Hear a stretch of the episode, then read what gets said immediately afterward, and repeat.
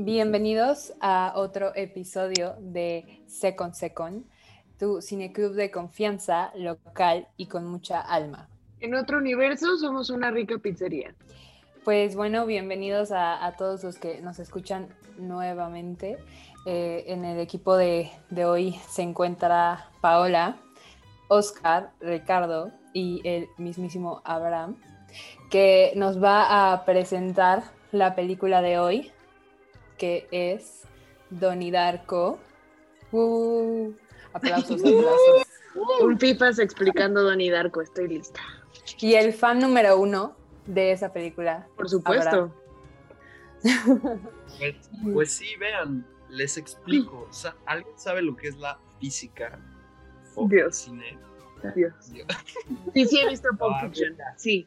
Basta, basta, basta. Sí he visto Pulp Fiction. A ver, eh, Donnie Darko 2001 es la primera película y la única cosa decente que hizo en su vida el señor Richard Kelly, eh, protagonizada por Jake Gyllenhaal, con actuaciones de Patrick Swayze, Drew Barrymore, eh, la hermana de Jake, Maggie Gyllenhaal, y es una película de una mezcla de horror, ciencia ficción, coming of age, con viajes en tiempo, con cosas de metafísica y otras cosas como casi casi religiosas.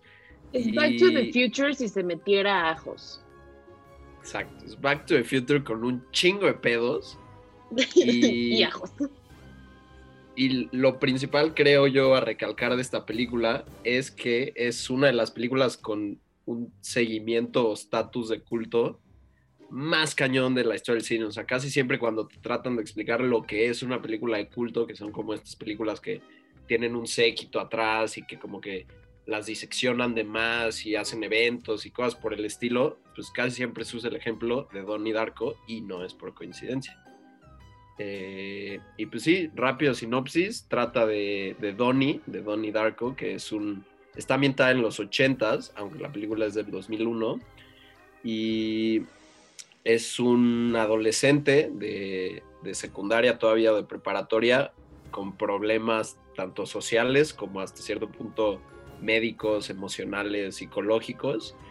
Y, pues es toda, todo su recorrido a salvar el mundo y al mismo tiempo como a recorrer su, su adolescencia, ¿no? Como su coming of age chiquito.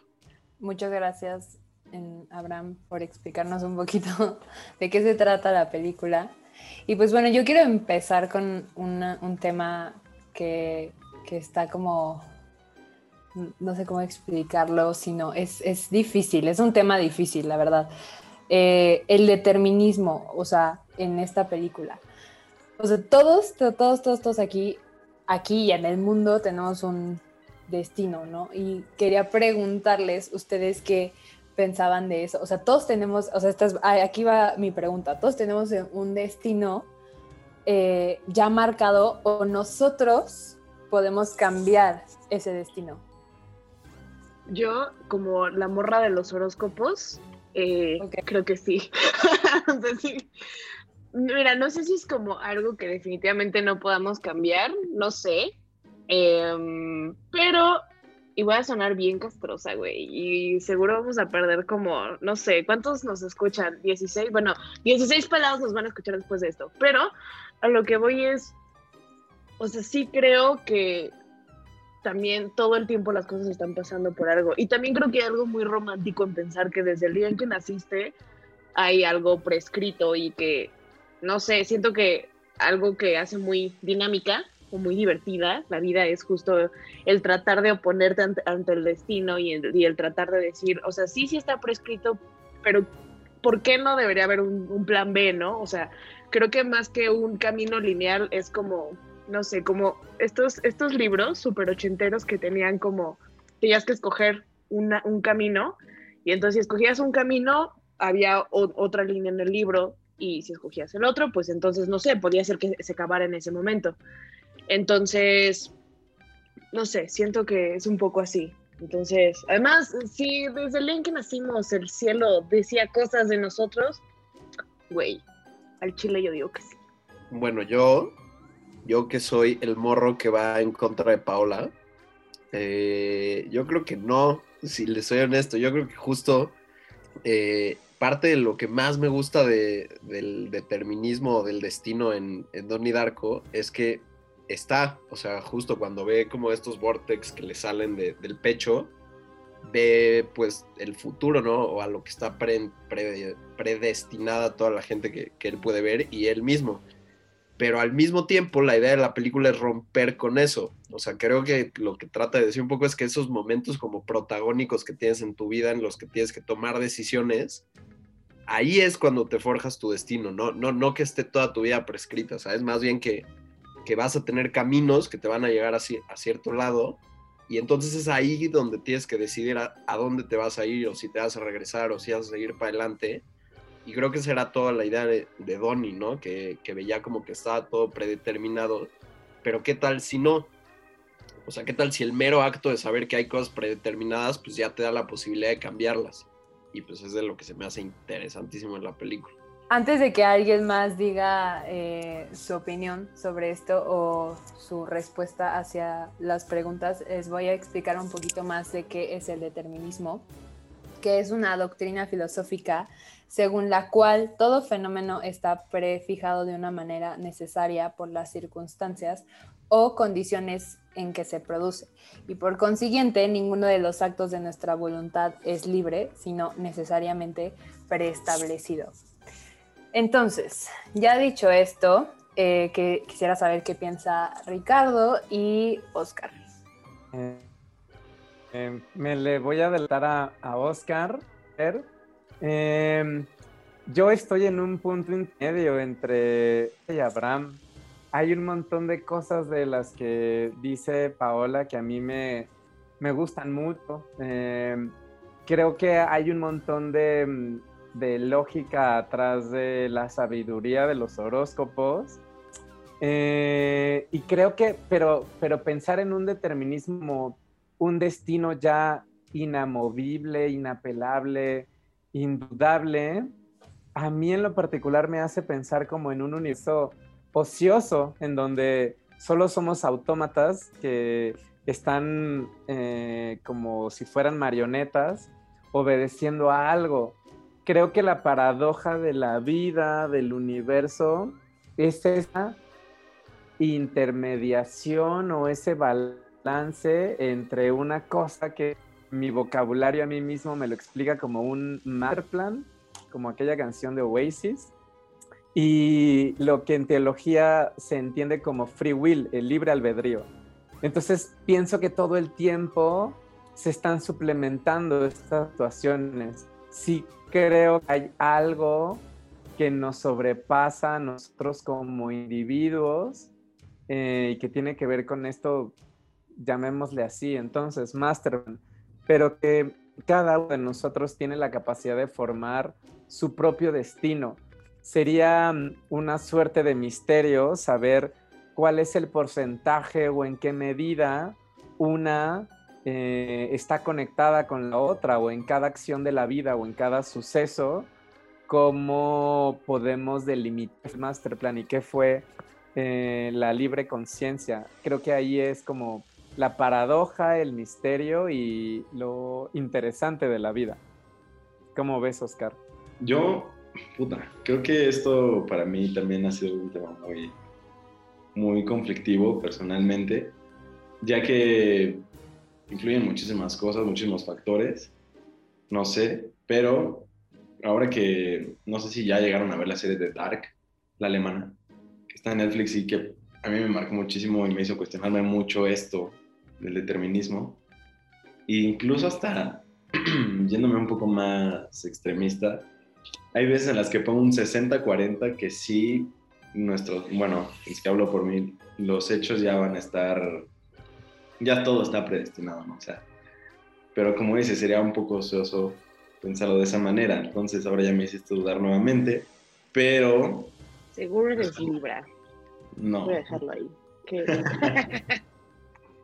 Luego daré mi horóscopo. no, pero o sea, sí creo que, que todo de alguna manera está ligado y hay ya hay cosas predestinadas que uno tiene que pasar por ahí. También, también yo creo que ya, o sea, ligado también mucho a la película, yo creo que también implica como entender tu papel, ¿no? O sea, justo ahorita que estaba dando Fer la definición de determinismo, pues habla mucho del contexto y de las circunstancias y como de cosas muy lógicas, o sea, como de todo dice que tiene que pasar esto, entonces va a pasar esto, que es perfectamente lógico y, normal y así deberíamos entender muchas cosas, pero al mismo tiempo no sé si a ustedes les pasó, yo siempre, la primera vez que la vi, siempre pensé que atrás del, disfraz del conejo estaba Donnie, porque pues hacía sentido, ¿no? Si él es el que puede viajar en el tiempo y si conoce todos sus movimientos y cuando le dice esto de por qué traes ese disfraz de humano, a mí me hacía muchísimo sentido que fuera Donnie y llegas al final de la película y ves que es Frank, que es un don nadie que tú todavía no te habías encontrado más que por nombre y es un golpe muy duro, pero también creo que te habla justo de eso, de aceptar cuando la decisión está en ti, o sea, cuando el protagonista eres tú, ¿sabes? O sea, cuando las odds justo sean 60-40 o 70-30 o lo que sea, tú las puedes cambiar y cuando no, o sea, cuando las circunstancias justo el contexto pues te sobrepasan y hay más que determinismo creo que es como lógica, ¿no? O sea, tal vez no puedo cambiar nada de esta situación, pero de la otra sí, entonces la otra puede cambiar esta situación algo así el estilo. Creo que también habla mucho entonces de eso, de cómo entender cuándo puedes decir cosas y cuándo tienes que aplacarte a las reglas del mundo. Yo en este mismo sentido de lo que nos cuenta ahora Abraham, voy a, invertir, no invertir la pregunta, pero, pero pensemos en lo siguiente. ¿Cuáles serían las consecuencias de que una persona compre 100% el discurso de que ya todo obedece al destino. Eso te quitaría una responsabilidad y entonces se volvería como una historia hegeliana, una historia natural en donde así estaba marcado que tenía que pasar, yo solo soy un medio para actualizar el universo y entonces yo soy inocente o no me hago cargo de mis actos ni las consecuencias ni soy responsable de nada de lo que yo hago porque Em, solo es el destino. Eso me parece una de las cosas más peligrosas de, pensar esto de manera radical. Como, como bien lo dice Abraham, al final las vocecitas en la cabeza son las de son las del mismo Donnie y entonces cuando descubre que el conejo es otra persona se reafirma eso de decir bueno em, cómo le hago yo para entonces enfrentar lo que estoy desatando con mis acciones, cómo mi vida va a influenciar o va a ejercer una influencia en todo lo que me rodea. Pienso que también hay que tener mucho cuidado en, decir, en no encasillarnos, en, por ejemplo, en no decir soy iracundo y me enojo muy fácilmente y así soy, entonces todo el mundo se tiene que eh, acoplar a eso porque así y así es mi personalidad. Eh, no sé, Paola, ¿qué piensa al respecto? Bueno, me siento expuesta, eh, punto número uno.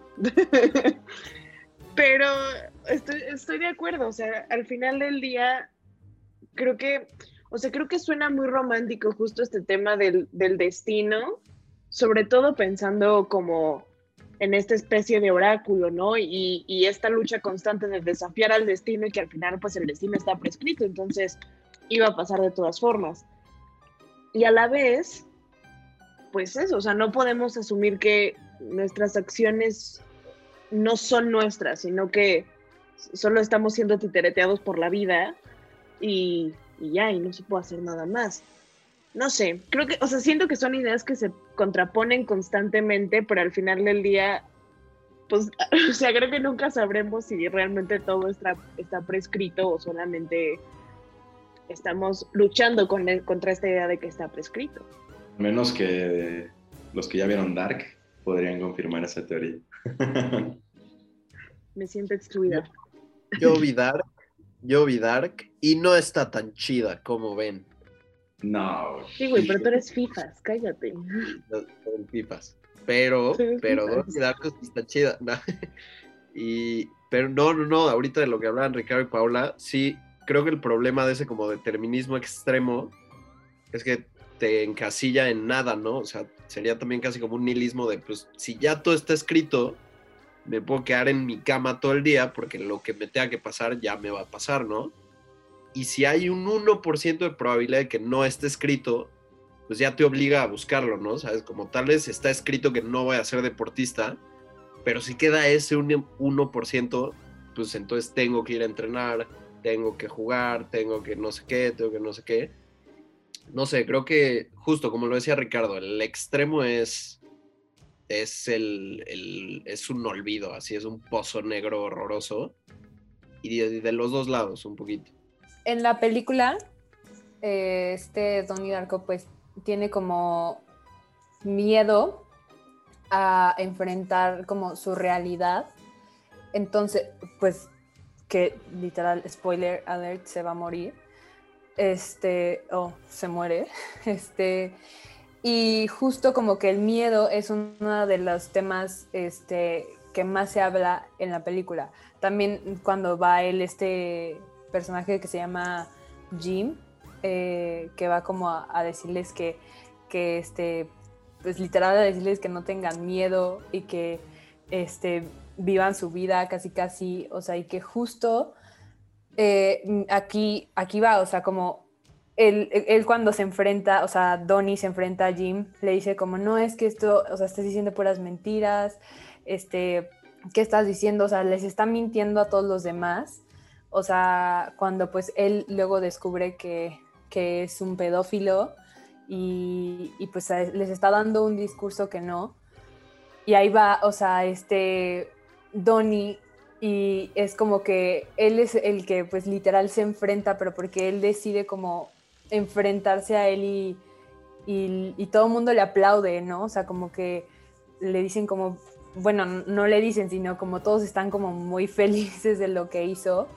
Y pues ahí va mi pregunta de ustedes, o sea, ¿qué piensan sobre justo, o sea, como esa escena y el miedo en el tema de la película? O sea, ¿qué es lo que piensan? Me gustaría escucharlos. Pues yo creo que me encanta, me encanta que, que, trajiste lo de la barra esta del miedo y el amor, porque creo que, o sea, con todas las cosas de ciencia ficción y el soundtrack y las actuaciones y lo impresionante que es esa película, lo que más me pega, y justo el otro día estaba viendo un podcast de, no sé si ubican al tío Robert y Chema Solar, y son comediantes, tuiteros, y están hablando de Donnie Darko, y todos dijeron que la recordaban mejor cuando la vieron de chavos que ahorita, o sea, como que no aguantaba, y no creo que sea una cuestión del tiempo, o sea, de que los efectos se vean chafa o algo así.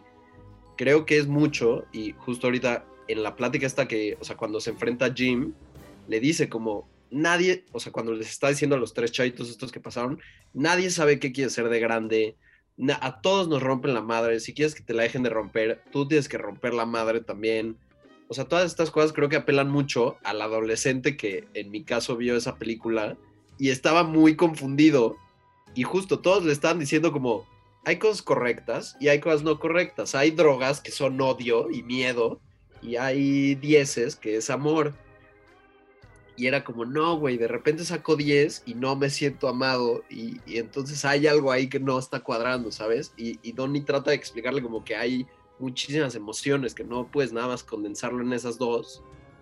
Y ya en, en, su narrativa, ¿no? Cuando llega la película y su papel o, lo que tiene que hacer es morir, pues creo que es el extremo de la decisión que tenemos que tomar todos, ¿no? Como ponte a qué carrera quieres estudiar pues llega un punto que tienes que escoger y tienes que hacer como lo que sabes que, que, te llena a ti y, a, y un poco a todos los demás, pero justo no en esta vara tan lineal, ¿no? Tan bipolar, o sea, más bien como entendiendo todo, entendiendo que ni todo te va a hacer completamente feliz, ni nada es completamente malo, pues entonces ya es más fácil como que te decantes por algo, ¿no? Porque entonces puedes entender como, no nada más miedo y amor, esto me da ansiedad, esto me da paz, esto me, ¿sabes? Cosas así.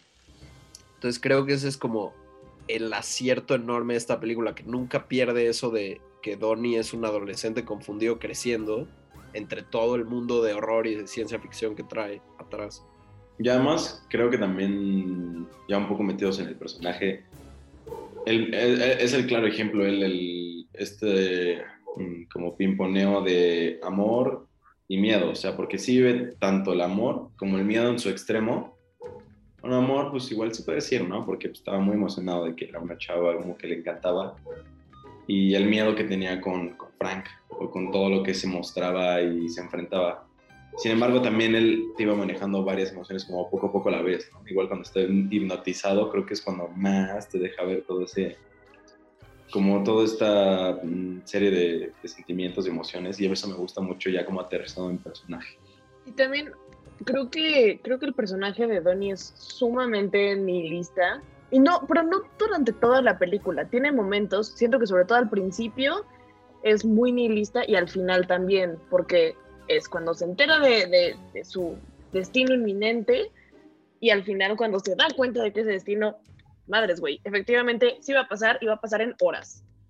Entonces, pero siento que también algo que, o sea, no sé si necesariamente estos güeyes de los que hablas se referían a eso, pero siento que algo que la vuelve como tan dura, o porque yo también pues la vi, no sé, creo que tenía como 13, 14, y la volví a ver ahorita para el podcast, y creo que lo que te da en la madre es que ya estás viendo un mundo de donde esas fantasías, o sea, donde la gente que la vio en el cine está viendo fantasías rotas, o sea, ya te estás enfrentando a ya no, ya no eres el niño que está soñando en el cine, ¿no? Que es como, solo fui a ver una película, pero al final del día mis, mis expectativas y mis sueños siguen siendo los mismos. No, ya eres una persona, pues, un adulto joven, que ya para este punto, pues, tampoco sería completamente alocado que esas fantasías y esos sueños ya estén rotos o ya no se puedan cumplir o te hayas dado cuenta de, ah, sí se puede. Entonces creo que por eso la vuelve tan dura. O sea, al final del día creo que también nos deja un poco esta idea de que, pues chance nuestro destino no es morir brutalmente asesinados en nuestro cuarto. Pero pues al final del día sí te vas a morir, eso es un hecho, y no sabes cuándo. Entonces creo que eso es lo que vuelve tan dura esta película. Sí, sí es deprimente, ¿no? Aparte el, el- como el desenlace de todos los protagonistas es extremadamente agridulce. O sea, la maestra que la amas, pues se queda sin trabajo y la, la alumna esta china, pues que se queda en la fuente, ¿no? Sola en la noche y el pedófilo este pues se lo está llevando la chingada. O sea, todo es deprimente as fuck.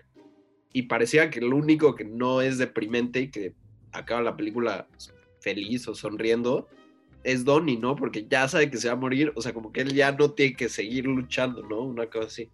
Algo que Donnie Dark me dejó, que no me había dejado otra película de viajes en el tiempo y de ciencia ficción, que no sé si fue una casualidad o qué cosa, pero el último bloque que hemos hecho de Second Second está en esa misma línea, es que hay una cosa que parece ser que el efecto mariposa tiene que ver con la unicidad de un hecho que desencadena todo lo demás.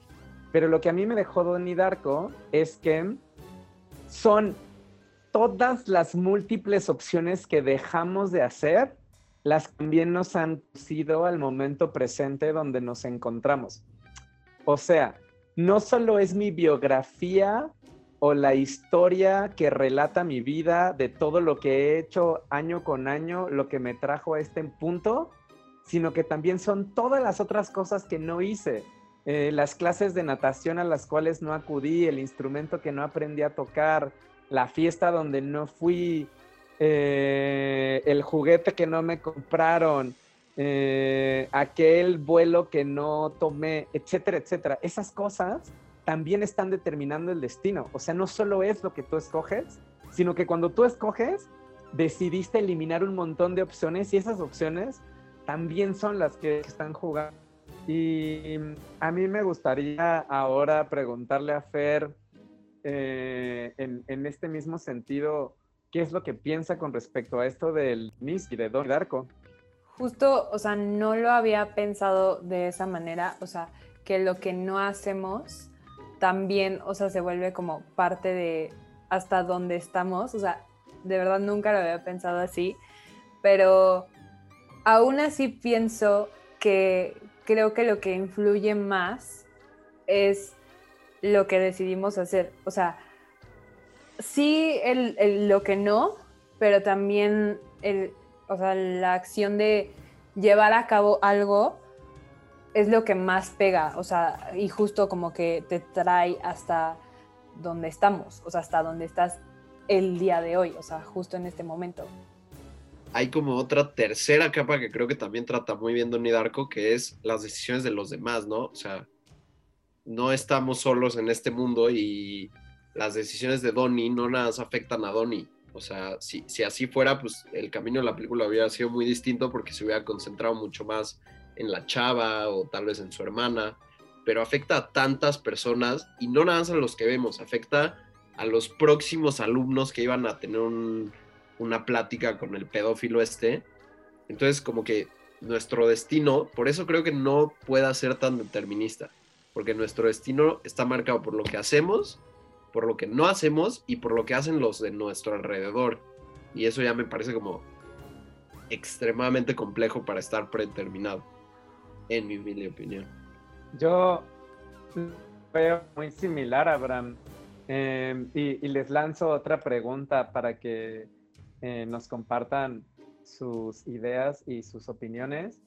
Eh, Paola hace rato decía que, y no, nunca lo vamos a saber, hay, hay cuestiones que son inaccesibles para el hombre, hay saberes que se juegan en tanto misterios. Y algo que también me gusta a mí pensar es en lo siguiente. Em, si de verdad tuviéramos em, certeza plena de cómo funciona el universo, si de verdad pudiéramos constatarlo con una evidencia irrefutable, de todos modos, uno puede decidir cómo actuar. Em, la pregunta sería, Así como dice Abraham, eh, si las cartas ya están echadas y el camino está trazado de antemano, pues me voy a quedar en mi cama y no voy a mover un dedo. Pero lo bonito de la vida es que incluso cuando te dicen que las cartas ya están echadas, tú de todos modos te levantes, te bañes, em, lustres tus zapatos y digas buenos días, buenas tardes e intentes hacer un cambio positivo en la sociedad. Em, no sé si voy a dar como una, una hipérbole muy grande, pero si no, ustedes me regresan. Em, estamos jugando a las especulaciones y en ese sentido hay una entrevista que, que, le hacen a Neil Young sobre Bob Dylan y Neil Young dice, lo, lo bonito de Bob Dylan es que a él la fama le llegó de una manera súper accidentada y súper de rebote. Bob Dylan, si hoy no llenara estadios, si hoy no fuera famoso y tuviera todos los recursos que posee, él seguiría eh, subiéndose a un tren tocando una guitarra que compró eh, usada y seguiría tocando en el bar de cada esquina donde va viajando. Eso no lo cambia nada. Y entonces ahí sí pienso que hay un poder de acción muy grande en el ser humano y en las personas, en que aunque nos digan que no existe algo metafísico como un paraíso y entonces da igual tener ética y ser buena onda, de todos modos tú decides hacerlo. Eh, no sé si, si están en esta, en esta idea. Suscribo yo, suscribo completamente. Eh, también, bueno, ahorita como paréntesis que estabas hablando de Dylan, Dylan en sus conciertos toca, toca con otros ritmos y hace arreglos que nadie conoce y cosas así para que cada canción sea única. O sea, es tan bello que cada canción sea única y lo que le critique la gente es que no las pueden cantar ellos porque pues no se saben ese ritmo nuevo. Entonces, creo que justo te, o sea, refuerza, ¿no? Lo que está diciendo Ricardo, que la forma como única y específica y detallista de hacer las cosas es verdaderamente como lo que les da un significado además de lo predestinado lo natural o lo normal. Pues bueno, yo también pienso igual, o sea, más bien concuerdo con, con, lo que dice Ricardo y Abraham, que justo, o sea, puede haber como una acción, o sea, pero no necesariamente tiene que ser una acción así como enorme, o sea, sino también una muy pequeña que justo haga la diferencia y que eso te, te marque. O sea, no sé, creo que justo es, es eso. O sea, no necesariamente tiene que haber una o sea, mega decisión así como súper importante, sino una, una muy pequeña y con eso igual marcaría la diferencia. Entonces, súper concuerdo. Fer, ¿cuál piensas que sería esa, esa decisión chiquita de Don Arco? Ay, no sé. Estoy pensando. A ver, yo no, no te quiero tapar. Yo creo Fer. que cuando va con... No, o sea, no, si alguien más sabe, dígalo, porque yo no sé. Bueno, a ¿Sabes ver, voy yo. Ah, vas, vas, vas. Chale, chale. Voy- es voy que lo que iba a primero. decir. Espera, Dilo espera, tú, espera. primero, Es dilo que- tú primero. Es que más que creer que hay como una decisión chiquita, o sea, solo una decisión chiquita y que hay una respuesta correcta, pues no lo sé, ¿sabes? O sea, creo que al final el conjunto de decisiones es los, los que llega a un resultado. Entonces, no sé si cambias una, que tanto vaya a cambiar el final. Definitivamente van a cambiar cosas, pero no sé si va a cambiar radicalmente. Chance sí, chance no. Pero sobre todo porque particularmente este final es un conjunto de decisiones. Probablemente si haya una decisión más grande y que tenga más peso, sí, probablemente, pero insisto que el hombro horrible.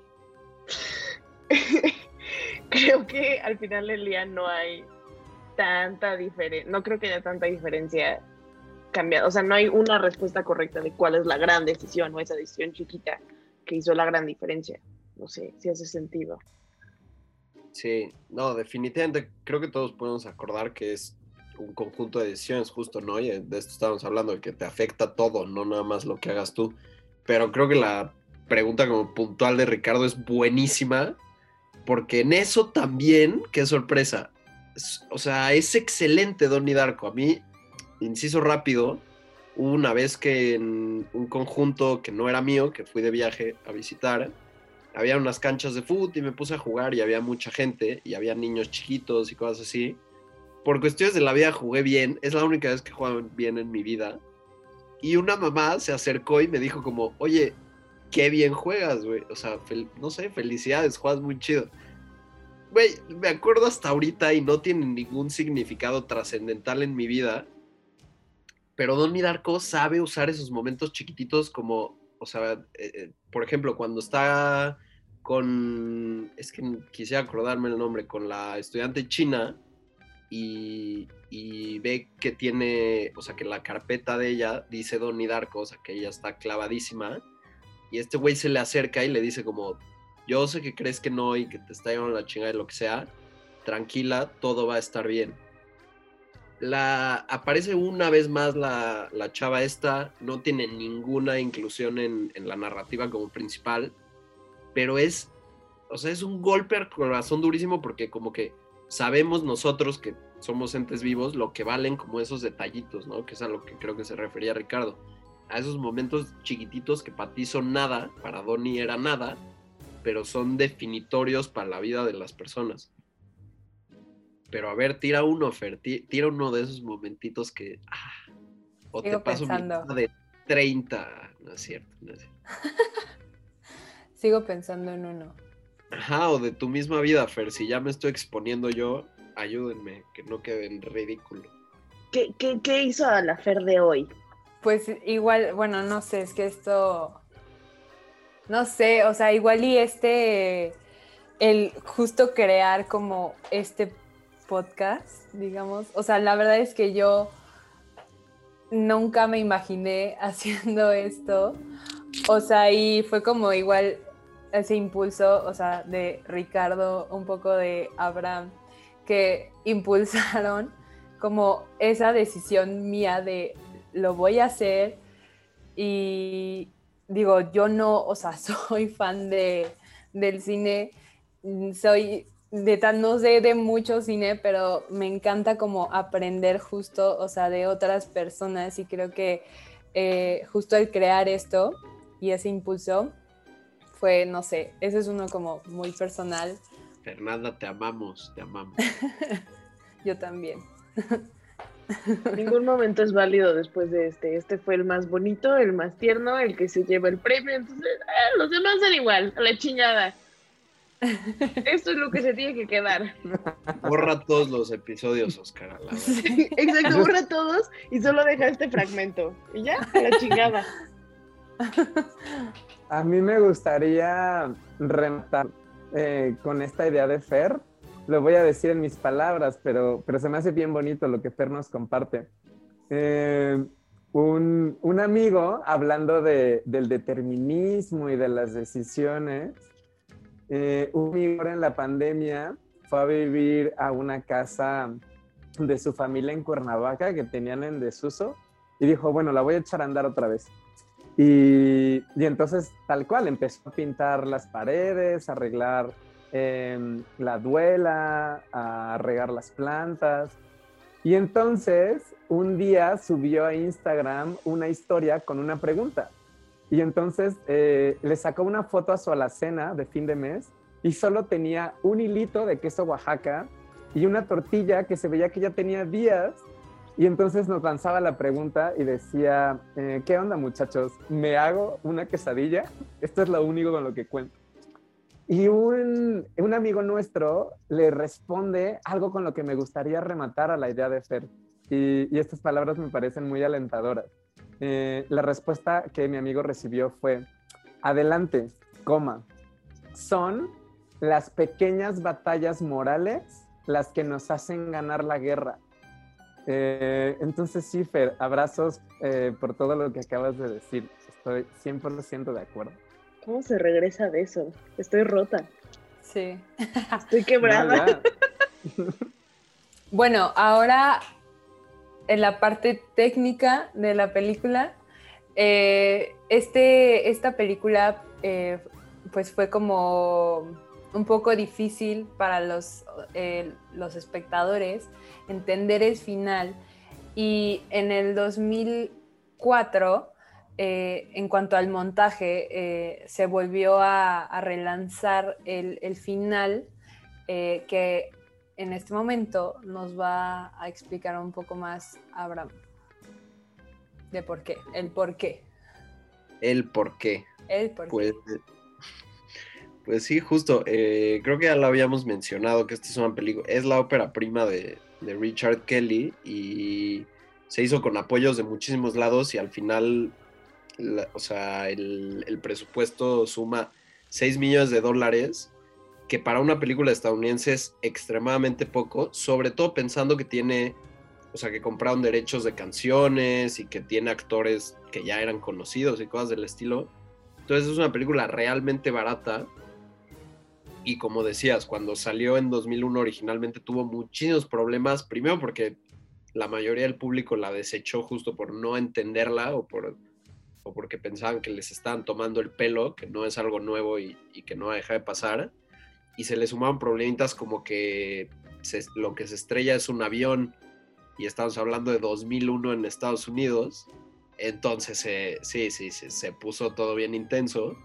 Entonces la decisión fue que justo como, como, lo había, como me habías mencionado, en 2002 salió a la venta en DVD. Y no es como que no hubiera ya películas que salían en DVD, pero a esta el formato le ayudó mucho porque al ser independiente su tiempo en salas era muy poco y, y su alcance era muy limitado y presentaba la opción de regresarle a lo que no habías entendido o a lo que se te había escapado y cosas así, que pues fue ya otra forma de ver cine que ahorita ya creció demasiado. Entonces en 2004 decidieron sacar el corte del director que cambia cosillas. Entre esas cosillas es que mete muchos inserts de que tratan como de sobreexplicarte la película, ¿no? O sea, como en esta parte que inunda la escuela o que incendia la casa, te dice como son como inserts del libro que escribió la abuela muerte. Entonces te dice como el elegido tiene la capacidad de controlar elementos como el fuego y el agua, no sé qué, no sé qué. La verdad es que es basura, eso en mi opinión, es basura esa sobreexplicación textual en la pantalla, pero sí acerca más a, a- lo que tenía tal vez intención el director, que no sé si es como ustedes vieron la película, les digo que a mí me, me tomó como mucho más lo de la adolescencia que cualquier otra cosa, pero lo que el director al final quería hacer era una historia como que es tanto mítica como religiosa, como científica, como puramente ficción, narrativa bastante clásica. Entonces, como esta idea de, de, de, como de poner el libro, era como de, esto tiene sentido, pero puede tener un sentido científico como lo de los vortex, o puede tener mi sentido, o sea, sentido artístico, sentido a la historia y al mundo que yo creé. Y, pues creo que al, final el resultado es una película que tiene de todo, de todo un poco. Entonces, pues cuéntenme ustedes qué, qué, les pareció la película, qué les parece, cómo, cómo, quedó al final montado, si les parece que es más mítica, religiosa o más científica.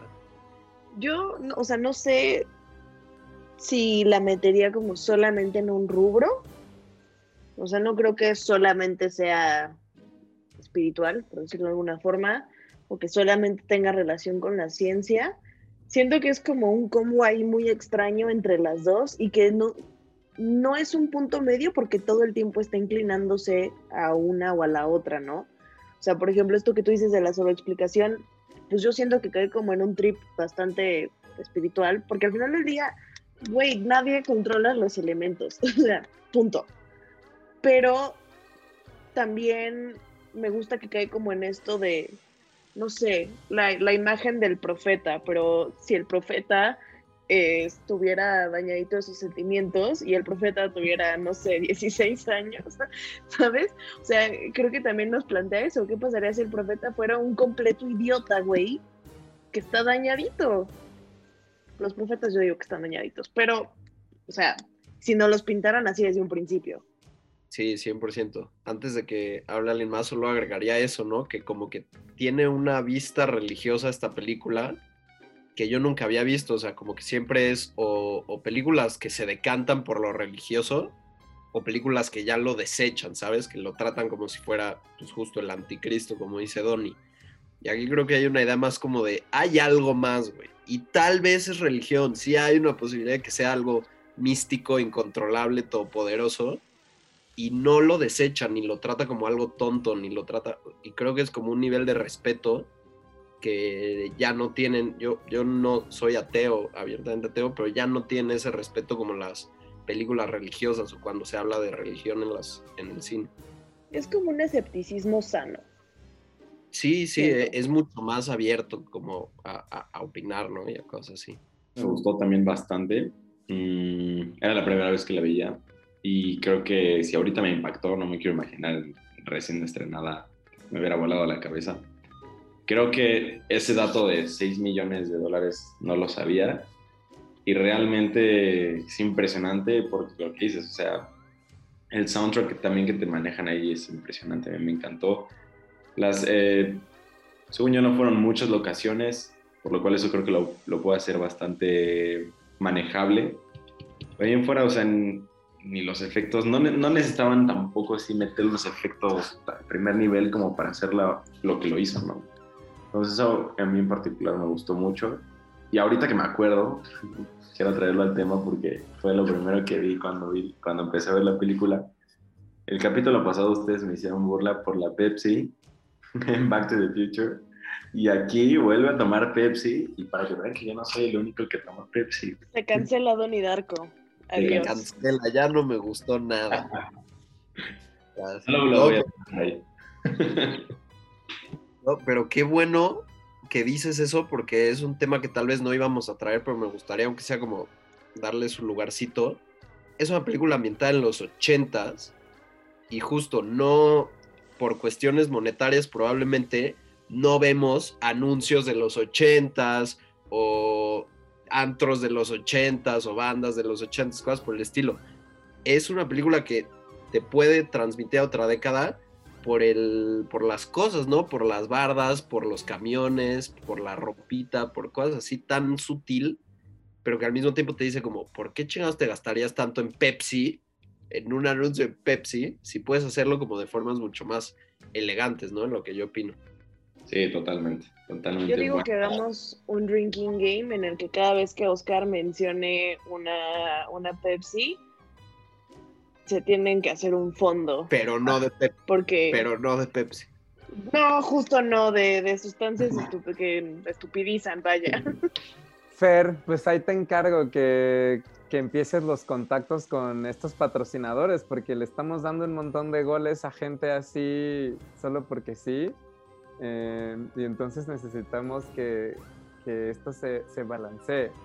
Eh, ¿Cómo ven si, si vamos cerrando esta nueva edición de Second Second? Eh, y que Fer nos cuente esta pregunta que yo siempre les hago más allá, Fer, de, de todo lo que ya has platicado, em, te costó mucho, mucho, mucho trabajo decantarte por una película. Tenías varias opciones para eh, guiar esta conversación. ¿Qué, ¿En qué momento fue donde decidiste que querías hablar de Donnie Darko esta noche? Pues ya las había dicho igual. Ah, tenía tiempo, o sea, que quería ver la película. eh, era la primera vez que la veía, ah, igual que Oscar.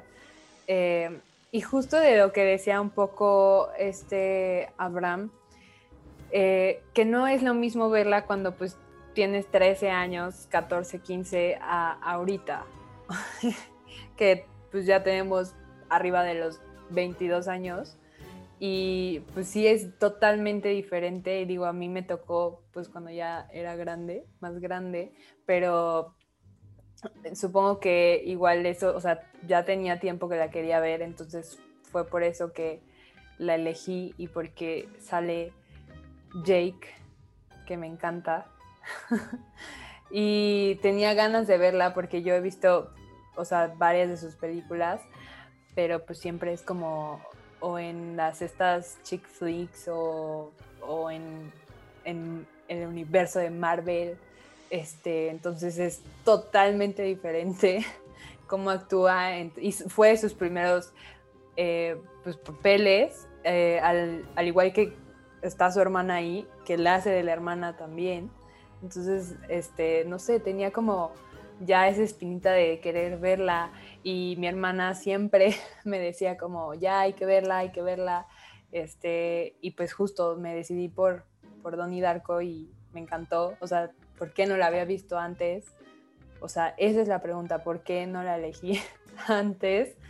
Pero pues me encantó, Yo te puedo decir por qué. Porque todo estaba predestinado a que te dieras cuenta que hoy te tocaba.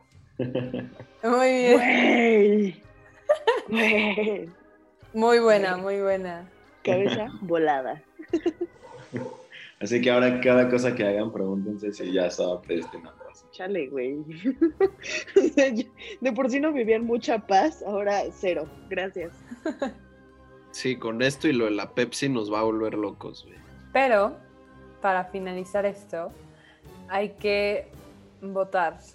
¿Cuántas pizzas le darían a esta película? Ya sé Ah, la sí. respuesta de Abraham, obviamente. Seguimos haciendo eso, ¿verdad?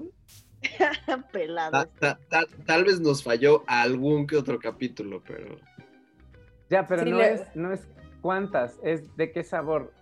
Yo, para mí, Donnie Darko es una pizza de cuatro quesos definitivamente. O sea, no, no la veo eh, de otra manera. Yo tengo una respuesta muy específica y voy a explicarla. Hay una pizza, no me acuerdo en dónde, pero es una pizza que tiene mermelada de higo, arúgula y queso parmesano. Y es deliciosa, pero es ultra mamadora. Donnie Darko. yo, yo creo que esta es una pizza hecha de, de oro. ¿Me están oyendo? De oro, de cine y de un chingo de pastillas para la depresión y así. Un chingo de pastillas. Esta es una pizza medicada. Sí, esta es pizza de manicomio. Ahí está. Esta es mi pizza de manicomio. Qué rico. Ey, una pizza al final del día, pero de manicomio. Para mí, siento Oscar que... dice- Ay, perdón. No, Oscar no, no sabe. Oscar dice que es de Pepsi. Que es de Pepsi. De pe- de-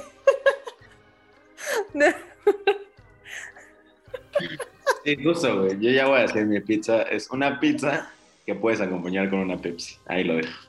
Espera, eso significa que si la pizza la acompañas con coca es como... eh. Ok, ok, noted. ¿Cómo me hizo reír? Ah, para mí, eh, yo creo que sería como tipo una pizza como que tiene higos, pero así como higos caramelizados, porque es, o sea, como, no sé, como que tiene algo dulce y no la encuentras en muchas partes, entonces es especial. Y pues sí, para mí es una pizza de higos caramelizados. Me gusta cómo piensa esta mujer. Sabe lo que dice. Sabe lo que dice. No dice mamás de Pepsi ni nada por el estilo. Oscar, ya te van a molestar en todos los Güey, episodios. o sea. Es más, de tarea yo propongo para la siguiente película dejarle a Oscar que cuente las Pepsis que Pues bueno, eso fue todo por hoy. Eh, muchas gracias eh, por escucharnos, por escuchar este podcast de Donnie Darko. Eh, síganos en redes sociales, eh, búsquenos en Instagram como arroba seconsecon y nos van a encontrar. Y pues bueno, este fue tu cineclub de confianza local y con mucha alma. En nuestro universo somos una rica pizzería.